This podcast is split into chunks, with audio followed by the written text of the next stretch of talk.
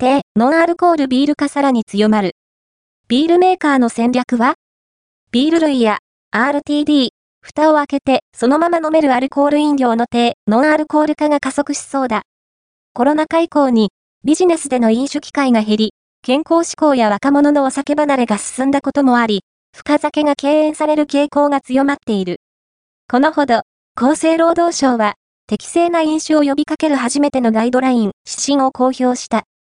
種類大手各社は、こうした流れに合わせた商品開発や事業展開を進めることになる。編集委員、井上正太郎、